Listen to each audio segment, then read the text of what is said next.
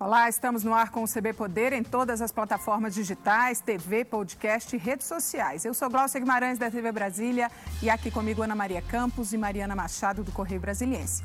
Hoje a gente recebe Anderson Torres, que é o secretário de Segurança Pública do DF, e eu já convido você que está aí com a gente a participar desse bate-papo. Vai lá na live do Correio, o Correio está aí nas redes sociais, está também no Twitter, está também, está em tudo quanto é lugar. Então você mande para cá a sua pergunta. Muito bem-vindo, secretário. Boa tarde. Eu queria começar perguntando exatamente sobre esse número de mortes violentas no DF. Né? A gente teve aí dois casos essa semana, semana passada, que é, chocou a população. Um foi do professor universitário na parada de ônibus, que foi esfaqueado, e o universitário que foi agora na rodoviária do plano piloto.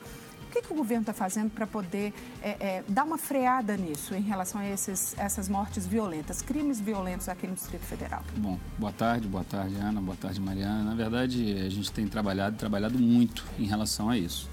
Eu me solidarizo com as famílias, a gente sabe da dor, a gente sabe é, inclusive até na minha própria família, nós perdemos um ente alguns anos atrás para a violência. A gente sabe a dor que a família sente num momento como esse. A gente se solidariza, não vamos trazer o ente de volta, mas a gente sabe o quanto isso é ruim. E a gente tem trabalhado e trabalhado pesado. Uhum. Né? A gente tem é, mudado a questão do, do, do, do, policiamento, a gente tem trabalhado muito com inteligência, as investigações, os níveis de apurações desses crimes estão altíssimos. Finalizamos com 80% ano passado dos crimes apurados no DF é, os crimes contra a vida. Isso assim nos mostra que nós estamos no caminho. Os números do Distrito Federal são números é, muito bons nos últimos anos. Né? Fechamos aí é, o ano passado, né, o, o melhor ano dos últimos 35 anos nos homicídios. Isso nos deixa assim, nos mostra que nós estamos no caminho certo. Janeiro foi o melhor janeiro dos últimos 21 anos, quer dizer, janeiro agora de 2020. Fevereiro, o melhor fevereiro dos últimos 10 anos, perdemos apenas para o fevereiro do ano passado, que nós já estávamos na gestão. Quer dizer, os números mostram que nós estamos no caminho certo. O crime faz parte da natureza humana, a gente sabe disso, ele é inerente à natureza humana, ele existe e vai existir. Agora, o que nos cabe, é o que nós temos feito, é trabalhar, trabalhar sério, trabalhar pesado, para melhorar a Agora, vida do enquanto a gente fala de números, que apesar dos números, se eu falar aí que os números é, é, tão bons em relação a janeiro do ano passado, né, fevereiro do ano passado, é, como é que faz, enquanto uma pessoa estiver sendo morta, a gente precisa trabalhar e trabalhar muito duro, né, secretário? Porque é, é uma pessoa sendo morta. Gravíssimo. Cada pessoa dessa que morre, eu acho que atinge a todos nós policiais, todos nós da secretaria, do governo. A gente não está aí para isso. É, de agora para frente, a gente entende que a grande maioria desses crimes vai ter imagem, Uhum. A gente está espalhando câmeras, eu estou com câmeras na cidade quase toda. Uhum. Estamos chegando a mil câmeras em, muito em breve, quer dizer, a gente terá imagem de tudo isso. As imagens chocam muito mais do que apenas as pessoas ficarem sabendo dos crimes. Mas é o nosso trabalho, é continuar trabalhando para prevenir esses crimes.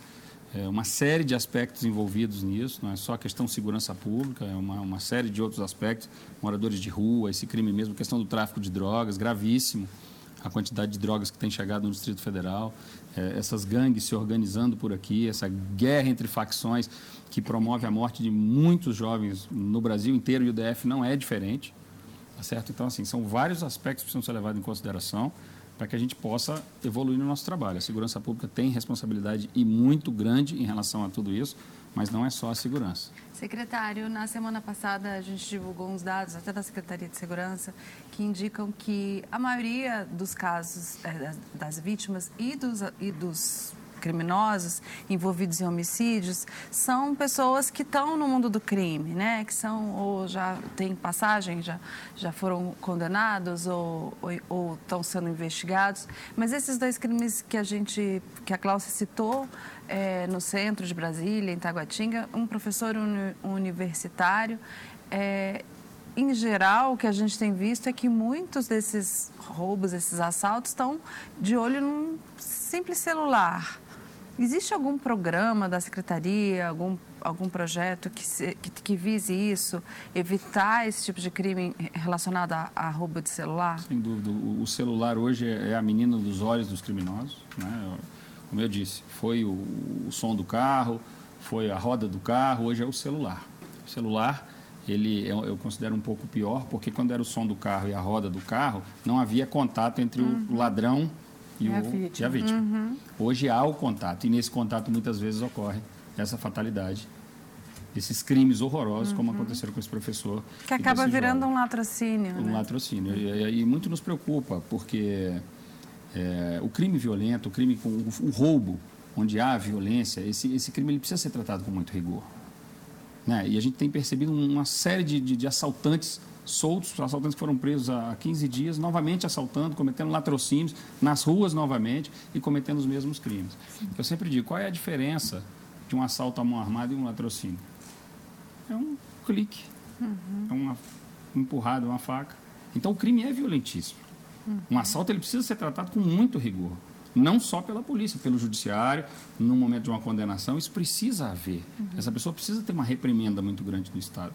Uhum. Eu, eu vejo, Ana, assim, com todo respeito ao Estado brasileiro, eu acho que a gente precisa retomar algumas coisas. A gente vive uma crise de segurança há muitos anos no Brasil. Uhum. E, e, essa crise a sociedade já entendeu, mas quem comete o crime também já entendeu. Entendeu? Exatamente, a impunidade. A imp, impunidade e, e, e, até, a própria, até a própria punição no Brasil. Talvez é ela não seja adequada. É, a gente muito tem se discutido aqui a questão do presídio da Papudo. Uhum. 17 mil presos dentro, ali fechado, aquilo ali não, caldeirão fervendo. Né? Eu, vejo, eu, eu tenho dito muito isso, tenho falado no Ministério Público, na Justiça. O Brasil não sabe o que fazer com os presos. O Brasil não aprendeu a trabalhar os seus presos. A gente vai muito bem até o momento da prisão em flagrante.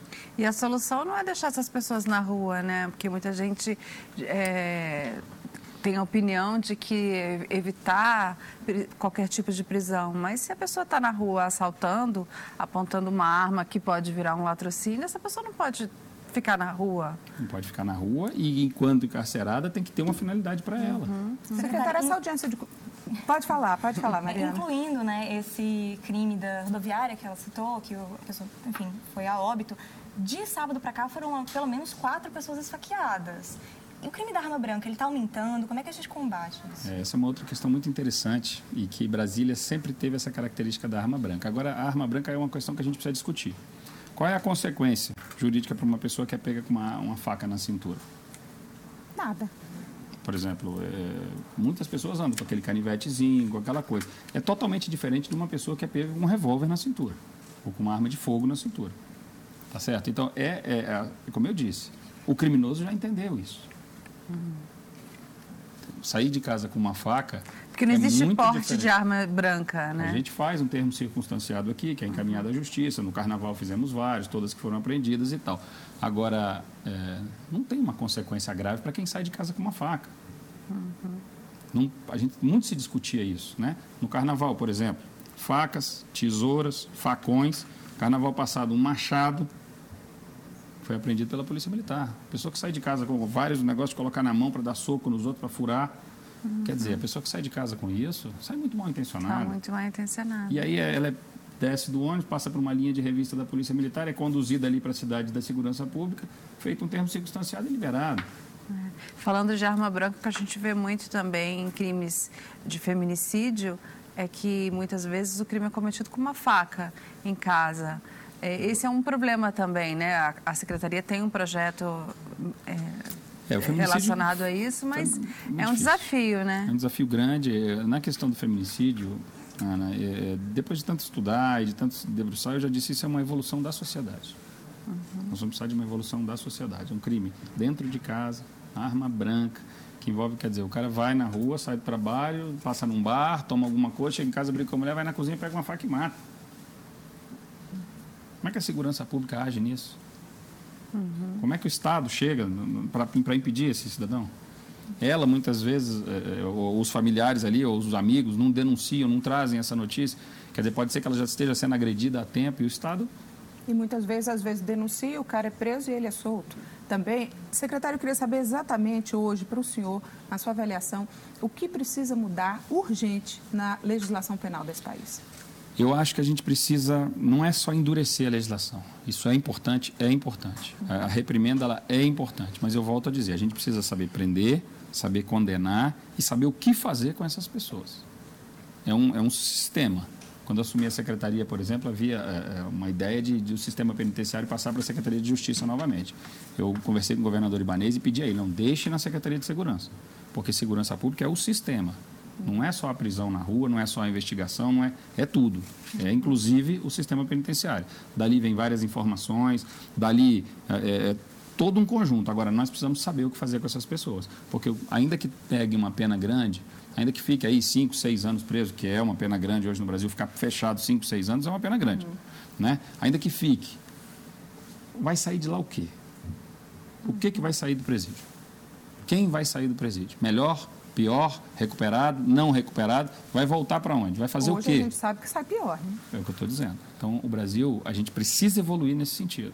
Uhum. A gente, às vezes, fica discutindo segurança pública num, num, num nível bem pequeno, mas o problema é muito maior. O problema é muito mais sério e aí passa por uma, uma reformulação de todo o sistema. Eu não tenho dúvida disso. Eu queria é, falar um pouquinho sobre do, a audiência de custódia. No caso, né? do, só, só para completar essa questão do feminicídio, no caso do feminicídio, é, é uma questão como o senhor estava colocando, que é difícil o Estado chegar, porque é uma, é uma relação pessoal ali do, de um casal e na semana passada teve um seminário sobre feminicídio no Ministério Público. A gente estava discutindo é, o tema e o, o, promotor de justiça do júri, que lida com isso há vários anos, estava uhum. contando que com a, é, a nova legislação do feminicídio, as pessoas passaram a enxergar de uma outra forma e eles têm resultados de condenação mais favoráveis. É, com penas mais altas, mas de qualquer forma ainda há impunidade e tem um caso que foi julgado é, esse ano de um homem que deu uma facada no peito da, da, da mulher e, e o, os jurados entenderam que ele não tinha intenção de matar. É, que, falando da pergunta da Gláucia de mudar a legislação, a legislação pode de alguma forma, o Congresso pode de alguma forma mudar isso? É, o que, que precisa ser feito? Porque realmente é um desafio. A gente vê é. É, toda, quase toda semana, ou de 15 em 15 dias, pelo menos um caso grave. É, o promotor está bastante correto no que ele falou. Eu acho que o, a mudança do protocolo na Polícia Civil para esse tipo de crime, para a investigação desse tipo de crime, proporcionou provas mais robustas para é, que condenações eles citaram melhores... isso no seminário, os promotores citaram que a forma como a Polícia Civil lida com isso, já isso. enquadrando como feminicídio, é um isso, avanço. Isso, é um avanço. A gente já, já parte dessa premissa de que foi um feminicídio e se no decorrer da investigação entender que não foi, desqualifica o crime, não tem problema nenhum. Mas a partir do momento que coloca como feminicídio, feminicídio, a perícia tem critérios próprios, a investigação toma rumos próprios que realmente nos trazem certeza do feminicídio e provas mais robustas. Isso realmente é muito importante. Agora, eu, eu sempre digo assim, é, é, eu volto a dizer, uma mudança de postura, uma mudança cultural da justiça, das pessoas, dos jurados. Uhum. Né? Como é que pode uma, uma, uma, questão dessa, não, não, não entender que não é, houve... Intenção de matar. O cara pega uma faca, né? pelo perdão, com o perdão da palavra, você soca essa faca no peito de uma pessoa, de uma outra, sendo ela mulher, sendo homem, e a pessoa não teve intenção de. Qual era a intenção de uma pessoa dessa? O senhor que é policial, Exatamente. quando a pessoa pega uma faca e vai com a faca, parte com a no faca para cima da pessoa. o risco de matar. É, eu, eu, não sou a pessoa mais indicada para responder, na verdade, todo mundo sabe, eu sou uma pessoa que assim que eu defendo a punição, eu sou da investigação, eu sou da, né, eu, eu sou a favor de se jogar muito duro com o criminoso. Certo? Eu venho, eu fui formado assim, minha linha é essa. Então eu não sei responder uma pergunta dessa, porque se ele não queria fazer, se ele queria fazer o quê? Hum, exatamente. Entendeu? E como é que eu, como é que e isso que resposta que fica? Qual é o recado que fica disso? Para a sociedade, para a família dessa pessoa, para os uhum. policiais que estão nas ruas todos os dias colocando uhum. a vida, se arriscando, porque não é fácil. Ser policial é difícil em qualquer lugar do mundo. No Brasil, muito mais. Uhum. É, é difícil. Muito o senhor falou das câmeras é, que vai aumentar, né? Que o número de câmeras estão aumentando. E, é, isso é fundamental para é, ajudar numa investigação. É, numa investigação. Por exemplo, é, eu estava assistindo, tá em, não é bom falar que está em investigação, mas eu estava assistindo a imagem desse crime aqui. a gente vê perfeitamente a dinâmica do crime inclusive o assassino conversando com ele inicialmente. Havia uma amizade ali. Uhum. Em algum momento houve um desentendimento e houve o crime mas é uma, uma atitude que, em tese, não chama atenção. Uhum. Duas pessoas conversando, andando, quer dizer, quem está analisando aquilo ali, o sistema de inteligência, o próprio policial, né? Tem coisas assim também Tanto que é que o relato da, da namorada é que ela só viu que ele tinha sido assaltado e que já tinha sido esfaqueado, ele estava caído, né? Ela não viu é. a cena na hora. É, ela Deve chegou ter sido muito rápido, né? Então, assim, é, é difícil. É Secretário, difícil. eu queria falar um pouquinho sobre essa audiência de custódia. A gente viu que esse, esse professor universitário que foi esfaqueado lá na parada, a, o, o homem que deu, né, foi, foi roubar e matou o professor, ele já tinha sete passagens pela polícia, se eu não estou enganada, é, por furto e por, por roubo. Quando é que a justiça percebe que, ah, não, roubo, é furto, às vezes é o crime de menor potencial ofensivo, não, não vai fazer nada. Mas a gente começou a perceber que, no caso dele, por exemplo, que estava nas ruas, simplesmente evoluiu. Né? Ele furtou, depois ele começou a roubar, que é ter esse contato com a pessoa, e por fim, agora ele achou que ele podia tirar uma faca e esfaquear esse professor. Essa audiência de custódia é um problema? Precisa ser revista, precisa ser revisto o modo com que tem sido feito e os entendimentos. É, minha pasta é a segurança pública. Então, assim, eu uhum. digo, hoje eu sempre até brinco com o governador, eu falo, o problema é que eu tenho que responder por tudo. Veja, a audiência de custódia, em tese, está lá longe, não tenho nada a ver uhum. com isso, uhum. mas o reflexo disso é na minha pasta. Então, eu me sinto no direito de falar algumas coisas. Uhum. Né? A gente precisa rever esse entendimento, principalmente o entendimento de quem está ali. Né? Um crime de, de, de, A partir do momento que, que, que, que, que se dá esse entendimento de que um crime violento, como um roubo, ele pode ser solto na audiência de custódia, esse recado chega. Fica esse recado vai. De que a polícia até prende, mas a justiça solta. Esse recado, é, eu não quero levar para esse lado que a polícia prende, a justiça solta. A justiça solta porque ela tem legislação que autoriza a soltar, que obriga é a soltar. É uma legislação que precisa cumprir. Entendeu? A legislação e o entendimento. A gente precisa endurecer um pouco mais isso. E, volto a dizer, não adianta só endurecer. Precisamos saber o que fazer com esse que teve o, o entendimento endurecido e que está preso. Precisamos dar um direcionamento para isso. Talvez mudar as penas no Brasil, Talvez não seja mais o fato só de encarcerar, talvez seja muito melhor colocar, ah, não pode trabalho forçado. É forçado, é obrigatório, é diferente. Precisa ter alguma coisa. Uhum. Eu não trabalho forçado, mas eu sou obrigado a trabalhar para viver. Todos nós aqui. Uhum. Entendeu? E aí quem está preso, quem está à margem da sociedade, quem comete um crime. Não, não aqui ninguém mexe, aqui ninguém toca. Quer dizer, isso tem que, tem que ser. A gente precisa evoluir. Uhum. O Brasil só vai mudar se a gente evoluir nesses, nesses aspectos. Enquanto ficar, ah, não pode isso, não pode aquilo, coitado, tadinho o resultado está aí. Secretário, é, a gente já conversou algumas vezes sobre isso. Eu queria saber como é que está a situação hoje é, do, do DF em relação à permanência de líderes de facções criminosas aqui na Penitenciária Federal de Brasília. A gente sabe que tem uma divergência em relação à posição do governo do Distrito Federal e do Ministério da, da Justiça e Segurança Pública, que o governo do Distrito Federal é contra a permanência deles aqui, mas o ministro Moro e o DPEM insistem que isso não, não traz nenhum prejuízo para a população e para a cidade. Como é que está isso? Já houve alguma... Eu sei que algumas coisas é, por serem estratégicas o senhor não pode falar, mas é, houve, te, existem evidências de que é, isso está piorando a segurança pública de Brasília, a permanência dele aqui? Como é que está essa situação? Como eu disse, eu acho que a gente já mostrou nosso posicionamento em relação a isso. Nós realmente somos contra. A gente acha que tem reflexo no Distrito Federal.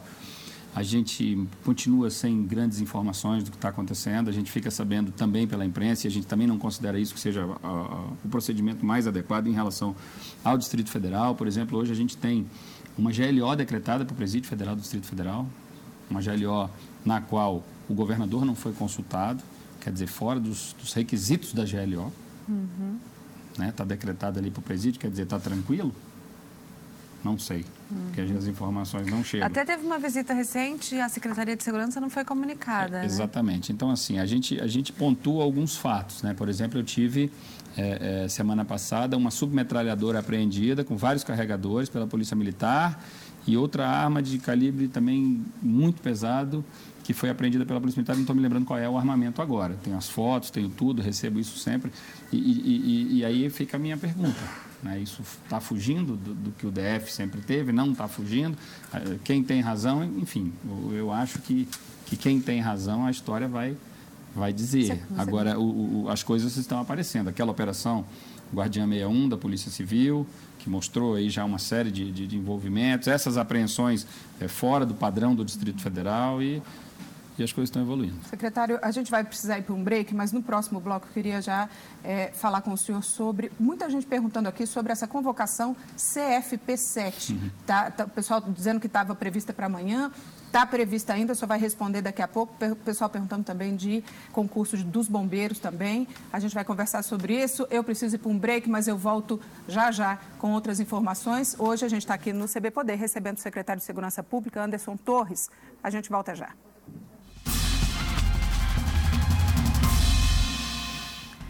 E a gente volta com o segundo bloco do CB Poder, que hoje recebe o secretário Anderson Torres, né, que é secretário de Segurança Pública aqui do DF. A gente falou no bloco passado, secretário, muita gente aqui na live perguntando sobre essa convocação dos PMs aí, dos praças. É isso? Essa convocação sai amanhã ou não sai?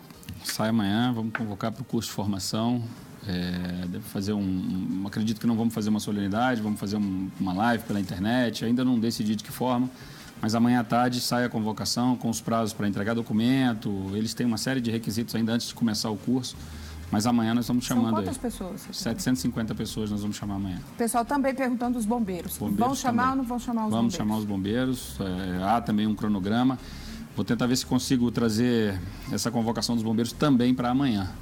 É, à tarde, vamos me reunir com os comandantes hoje, ver se a gente chama esse pessoal amanhã. Precisamos muito, há um déficit muito grande de pessoal e eu sempre digo, digo sempre para eles, é muito importante para eles, para mim, para a segurança e para o Distrito Federal é mais ainda. Inclusive o pessoal estava aqui na live falando exatamente, ó, às vezes a gente fala muito do problema, a gente problematiza, não tem como não falar do problema, né, que são as mortes e tal, Sim. mas querendo saber da solução. Essa é uma solução, por exemplo, a convocação de mais policiais, bombeiros e tal para atuar aqui no Distrito Federal. Sem dúvida, reposição dos quadros, a gente tem um déficit muito grande, já tivemos é, parece 18 mil policiais militares no Distrito Federal, hoje trabalhamos aí chegando em 11. Quer dizer, e a população uma... cresceu. E a população cresceu muito. Nós somos hoje a terceira maior cidade do país, uhum. quer dizer, temos problemas aí de cidades e precisamos até acostumar com isso. Né? Nós brasilienses aqui que vivemos uma outra Brasília, hoje é, é, temos problemas aí de cidades, é, estamos atrás em termos populacionais do Rio e São Paulo. Então uhum. temos os mesmos problemas dessas grandes cidades. E, e, por isso eu digo que assim é, é, o que nos mostra também que estamos no caminho certo. Uhum. Uma vez que a população cresce e, por exemplo, ano passado nós conseguimos diminuir os crimes com um efetivo pequeno. Uhum. É, é, difícil, mas é, é muito trabalho, mas esse, esse pessoal vai ser muito bem-vindo aqui e precisamos e, muito e, deles. E o reajuste, secretário, vai sair, o reajuste das forças de segurança? É, amanhã vota na comissão, né, esse reajuste eh, inicial que foi dado e eu espero que o mais rápido possível isso saia, seja aprovado, que já é um alento, não é o que nós queremos, nós queremos evoluir, a gente precisa chegar naquilo que a gente se propôs a fazer, mas é um longo caminho. Esse primeiro aumento é de 8%. Isso tanto para a Polícia Civil como para a Polícia Militar e para o Corpo de Bombeiros é igual. Isso. Uhum. Agora, vai, Mariana, pode falar. É, agora a gente está no mês da mulher, né? Então eu acho que é importante também a gente dar um certo destaque, falar um pouquinho sobre violência contra a mulher. É, hoje completam-se cinco anos da lei do feminicídio. A o Correio, inclusive, deu hoje uma matéria com alguns dados baseados no anuário, falando que são três mulheres mortas por dia aqui. O Brasil está na quinta colocação no ranking nacional de onde se mata mais mulher que está sendo feito para combater essas mortes? Os dispositivos de segurança estão funcionando? O aplicativo Viva Flor, por exemplo? Pois é, começa a funcionar agora. A gente mandou para o Tribunal de Justiça para eles fazerem os estudos deles lá, os, os protocolos deles. Voltou para a Segurança Pública na semana passada. As reuniões foram feitas e acho que nos próximos dias os juízes poderão sentenciar o uso do, da, do aparelho que vai ficar com a mulher para ela poder acionar em caso de, de Esse é o botão do pânico também, é conhecido como botão do pânico, é isso, não? Chama, não. Esse nome é um nome patenteado e tal, tal. Então a gente ah, chama entendi. de um botão de emergência aí, um equipamento entendi. que vai ficar de posse da mulher. Agora, como eu disse no início, a questão da violência contra a mulher é uma questão muito delicada, uma questão cultural do Brasil e que a gente precisa mudar isso. Acho que Brasília está fazendo a parte dela. Semana passada fizemos um evento muito grande no Cine Brasília para as crianças.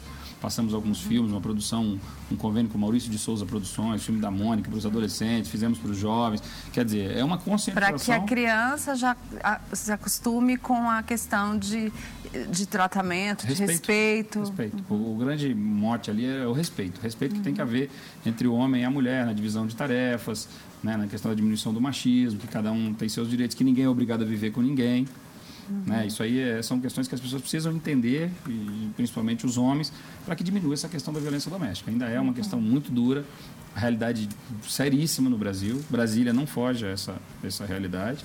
Né? E, e o que a gente tem feito é isso, conscientizado e reprimido na medida do possível. Secretário, o senhor é delegado da Polícia Federal e tem uma relação muito amistosa, muito próxima com a família Bolsonaro, com os filhos do presidente, com o presidente, inclusive recentemente o senhor esteve lá há poucos dias.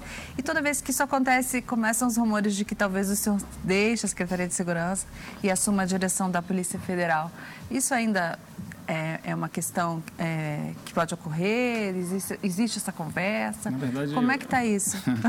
Na verdade está ruim, porque agora eu não posso ir mais à presidência da República, não posso ir mais ao Congresso, que toda vez que eu saio, vou para um lado e sai esse monte, mas não é nada disso. A gente está firme na Secretaria de Segurança, concentrados aqui, não tem rumor, não tem convite, não tem absolutamente nada para a Polícia Federal. Uhum. Que tem Distrito Federal, Secretaria de Segurança Pública e melhorar a vida de todos nós que aqui vivemos. Porque essa, essa relação é importante, né, pra, até para a segurança pública muito. do governo federal com o governo do Distrito do Federal. como um todo, né? A gente ter essas portas abertas é muito importante, são diversas demandas do DF para que a gente precisa tratar toda hora na Casa Civil, na Presidência da República, enfim, isso é, é muito importante, tem ajudado muito o nosso governo aqui do Distrito uhum. Federal, esse uhum. contato, esse acesso, vários assuntos que precisam ser tratados. Brasília, nós estamos misturados aqui com o governo federal. Uhum. Né? Existe alguma recomendação para policiais que atuam no dia a dia na rua em relação ao coronavírus? Alguma providência está sendo tomada? Ainda Essa... não pensamos nisso. Uhum. Mas isso foi muito É porque o Sindicato dos Policiais divulgou uma nota, é. o Simpol, pedindo que algumas providências fossem tomadas para que, por contato ali. Sim. É porque, por enquanto, as coisas ainda estão tranquilas. controle, né? A gente é. não, não, acho que a gente não deve fazer um alarde desse tamanho ainda. As providências têm que ser tomadas, as precauções têm que ser tomadas, mas acho que ainda está sobre, sob controle. Uhum. Ok, secretário. Muito obrigada pela sua entrevista aqui no CB Poder. Obrigado, Mariana, Ana, CB Poder fica por aqui. A gente se vê amanhã. Obrigada pela companhia. Lembrando, 1h20 da tarde, a gente te espera. Tchau.